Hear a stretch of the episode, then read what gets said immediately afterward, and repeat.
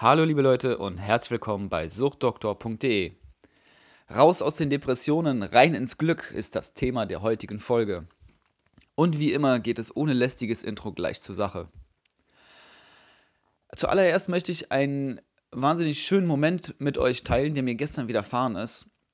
Und zwar bin ich den ganzen Sommer über mit Fahrrad gefahren und jetzt hat es halt gestern in Berlin ziemlich äh, heftig geregnet und bin seit langem mal wieder BVG gefahren.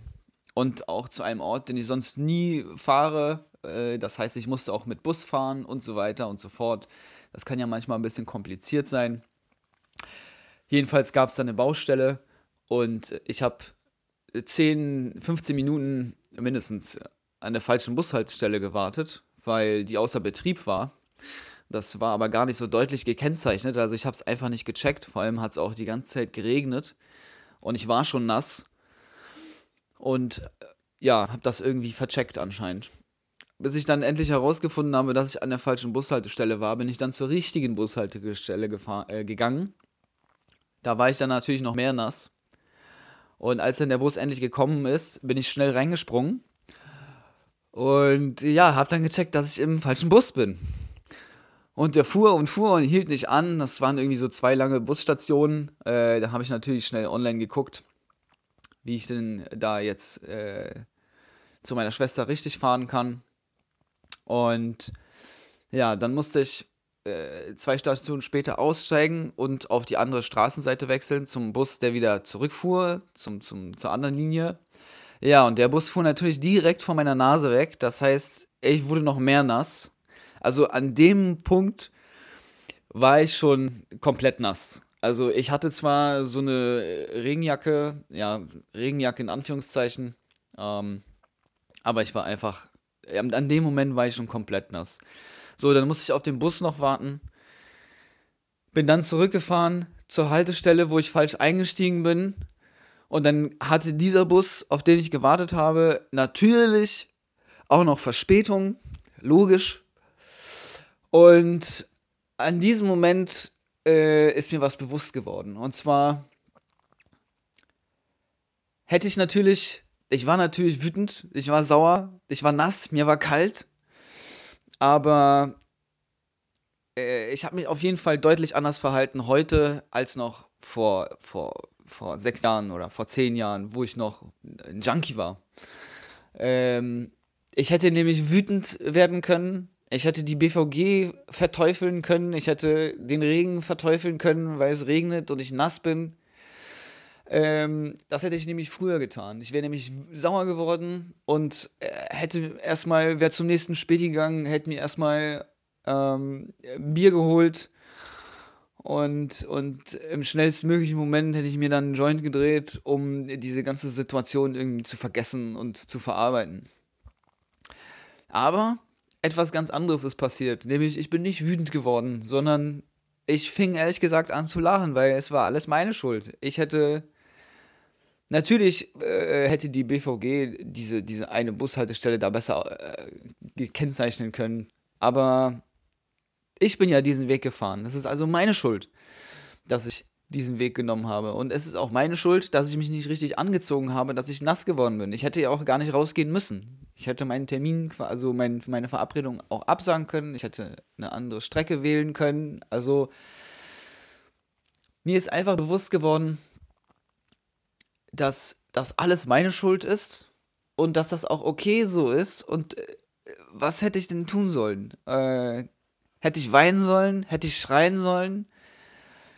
Nee, ich habe gelacht. Ich habe die Musik angemacht. Ich habe die Musik, äh, also ich hatte eh Kopfhörer drin. Ich hatte äh, mir, mir ein cooles Lied ausgesucht und ich fing tatsächlich an, so ein bisschen zu tanzen im Regen. Äh, toll, voll, volles Klischee, aber ähm, mir war einfach kalt. Ich musste mich irgendwie bewegen und ich habe an dem Moment eine Entscheidung getroffen. Ich habe mich nämlich entschieden, nicht wütend zu sein. Ich habe mich entschieden, nicht rumzuheulen, sondern ich habe mich entschieden, selber über mich zu lachen, dass ich so ein Idiot bin äh, und, und in diese Situation geraten bin. Und das hätte ich früher eben nicht gemacht. Früher hätte ich geschrien, äh, oder wäre in eine depressive Stimmung verfallen und hätte mich selber verteufelt und mich selber schlecht geredet und mich verflucht und wie dumm ich doch bin und hätte einen Hass auf die BVG geschoben und auf den Regen und dass ich mal Pech habe und ach weiß der Geier alles was und hätte dann äh, schnellstmöglich dann mich irgendwie besoffen oder bekifft oder wie auch immer. Und ich bin sehr, sehr froh und sehr, sehr glücklich darüber, dass ich nicht nur das erkannt habe, was da gestern passiert ist, sondern auch, dass es so ist, wie es ist, dass ich, dass ich über mich selber lachen kann, dass äh, ich die Situation auch als solche begreife, dass es meine Schuld ist, dass ich da in diesem Regen bin und den Bus verpasst habe und, und, und den falschen genommen habe und so und, und, und, und komplett nass war. Natürlich war es eine Scheißsituation.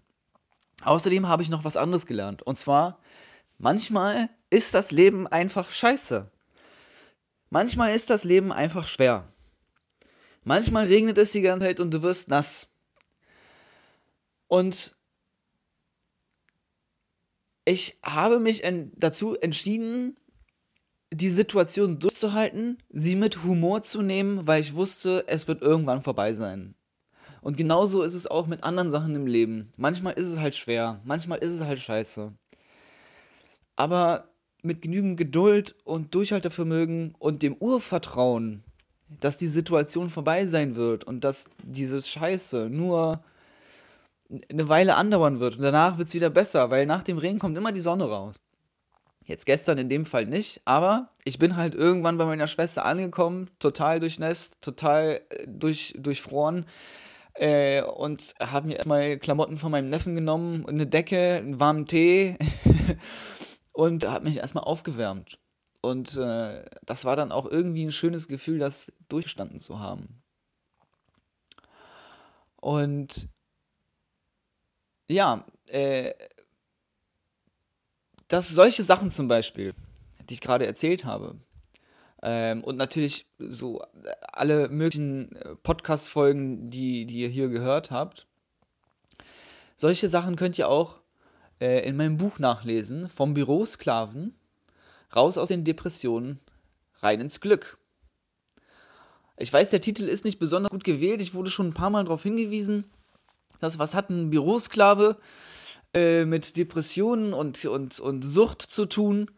Ähm, ja, irgendwie nicht wirklich viel, ich muss zugeben. Das war vielleicht ein Schuss ins, ins Blaue, äh, den Titel so zu wählen.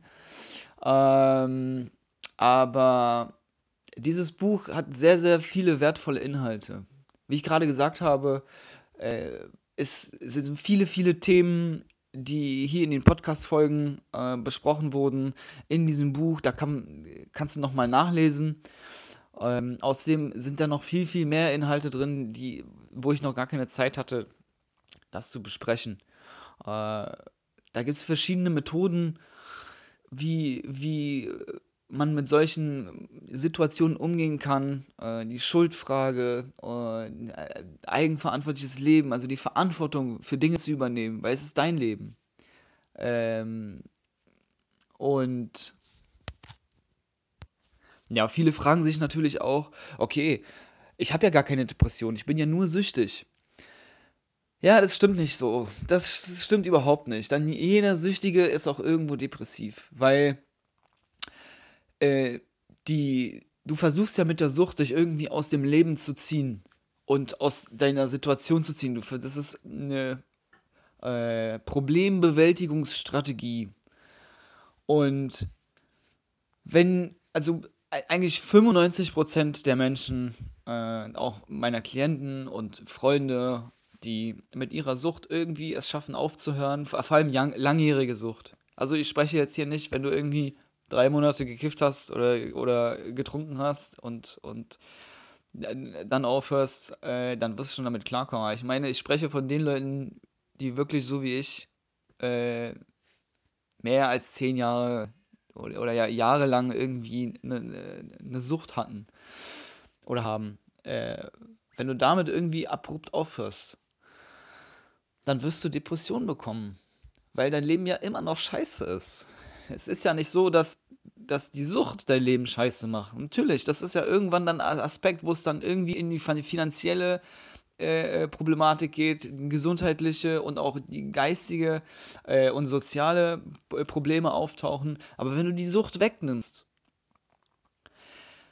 dann sind immer noch die Depressionen da, weil das Leben ist halt immer noch scheiße. Da hast du ja aus einem bestimmten Grund diese Sucht entwickelt. Und dann kommen eben die Depressionen. Und die können mitunter ziemlich heftig sein.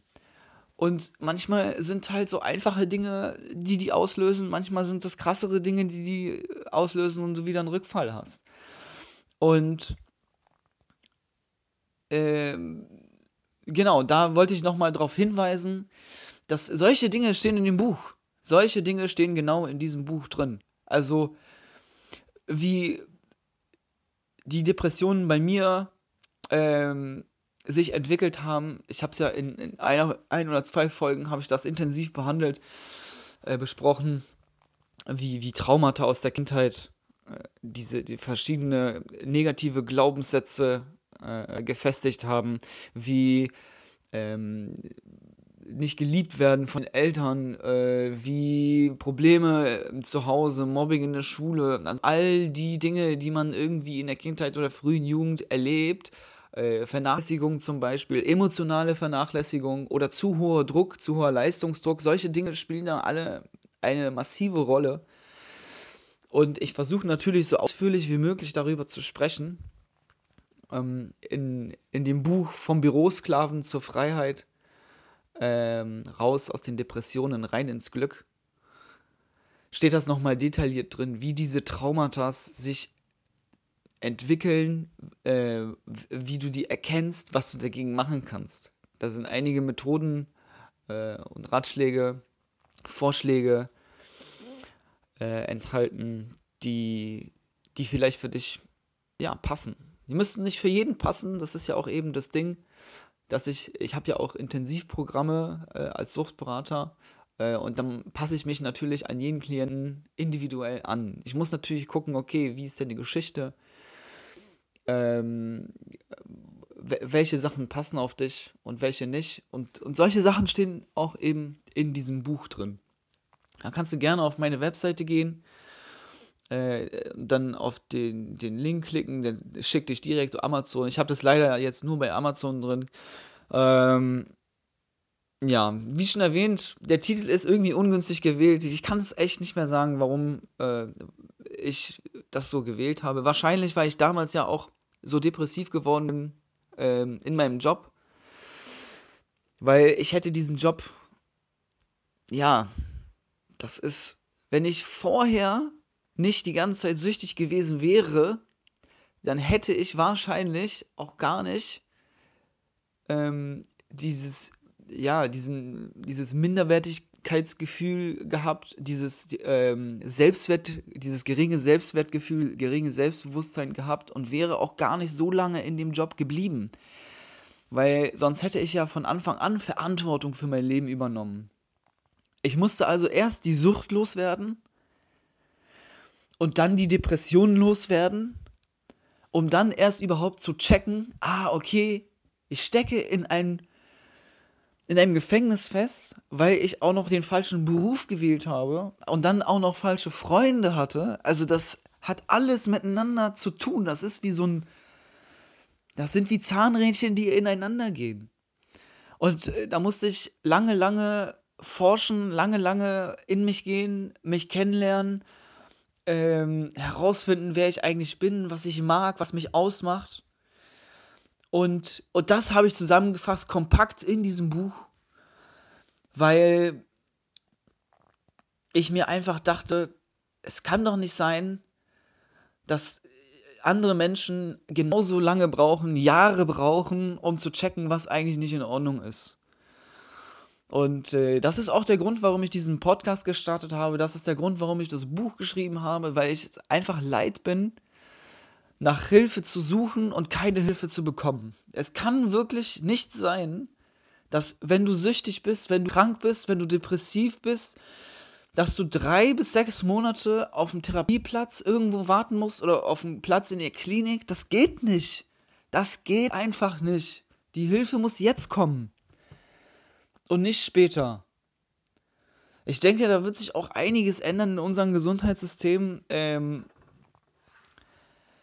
das äh, zeichnet sich ja alles ab. Also Studien zufolge erkrankt ja jeder vierte, also 25 Prozent der Gesamtbevölkerung in Deutschland äh, an Depressionen oder haben einmal in ihrem Leben eine schwere depressive Phase. Und wenn es dann mal dazu kommt und man keinen Halt hat, dann keine Hilfe zu bekommen, ist nochmal so ein richtiger Tritt in den Arsch einfach. Und deshalb bin ich sehr, sehr froh, dass, äh, dass viele auch diesen Podcast cool finden und auch ähm, die Bücher cool finden. Und, äh, und ja, ich finde das einfach geil, dass, dass ich einfach auch helfen kann. Und das ist, das ist das Einzige, was ich will. Dass wenn du Hilfe brauchst, du diesen Podcast anmachen kannst, dann kannst du äh, den Inhalten lauschen und dann bist du, dann weißt du wenigstens, dass du nicht alleine bist, dass es anderen Menschen genauso geht und dass es möglich ist, da rauszukommen. Es gibt einen Weg, definitiv 100% Ich habe es geschafft, äh, meine Klienten schaffen es. Es dauert natürlich lange, aber es ist möglich. Und deshalb würde ich mich sehr, sehr freuen, wenn du mal in das Buch reinschaust. Ähm, vom Bürosklaven zur Freiheit, raus aus den Depressionen, rein ins Glück. Gerne auch auf meiner Webseite suchtdoktor.de über den Link. Und falls es dazu irgendwelche Comments gibt, falls du Feedback hast, egal was es ist, schreib mir doch einfach einen Kommentar oder äh, schreib mir die E-Mail. Ähm, ich würde voll gerne auch darüber sprechen wollen, was, was in eurem, was in deinem Kopf vorgeht. Ähm, mein oberstes Ziel ist einfach wirklich zu helfen, zu zeigen, dass, dass du nicht alleine bist, dass es auch anderen Menschen so geht und dass es Hoffnung gibt.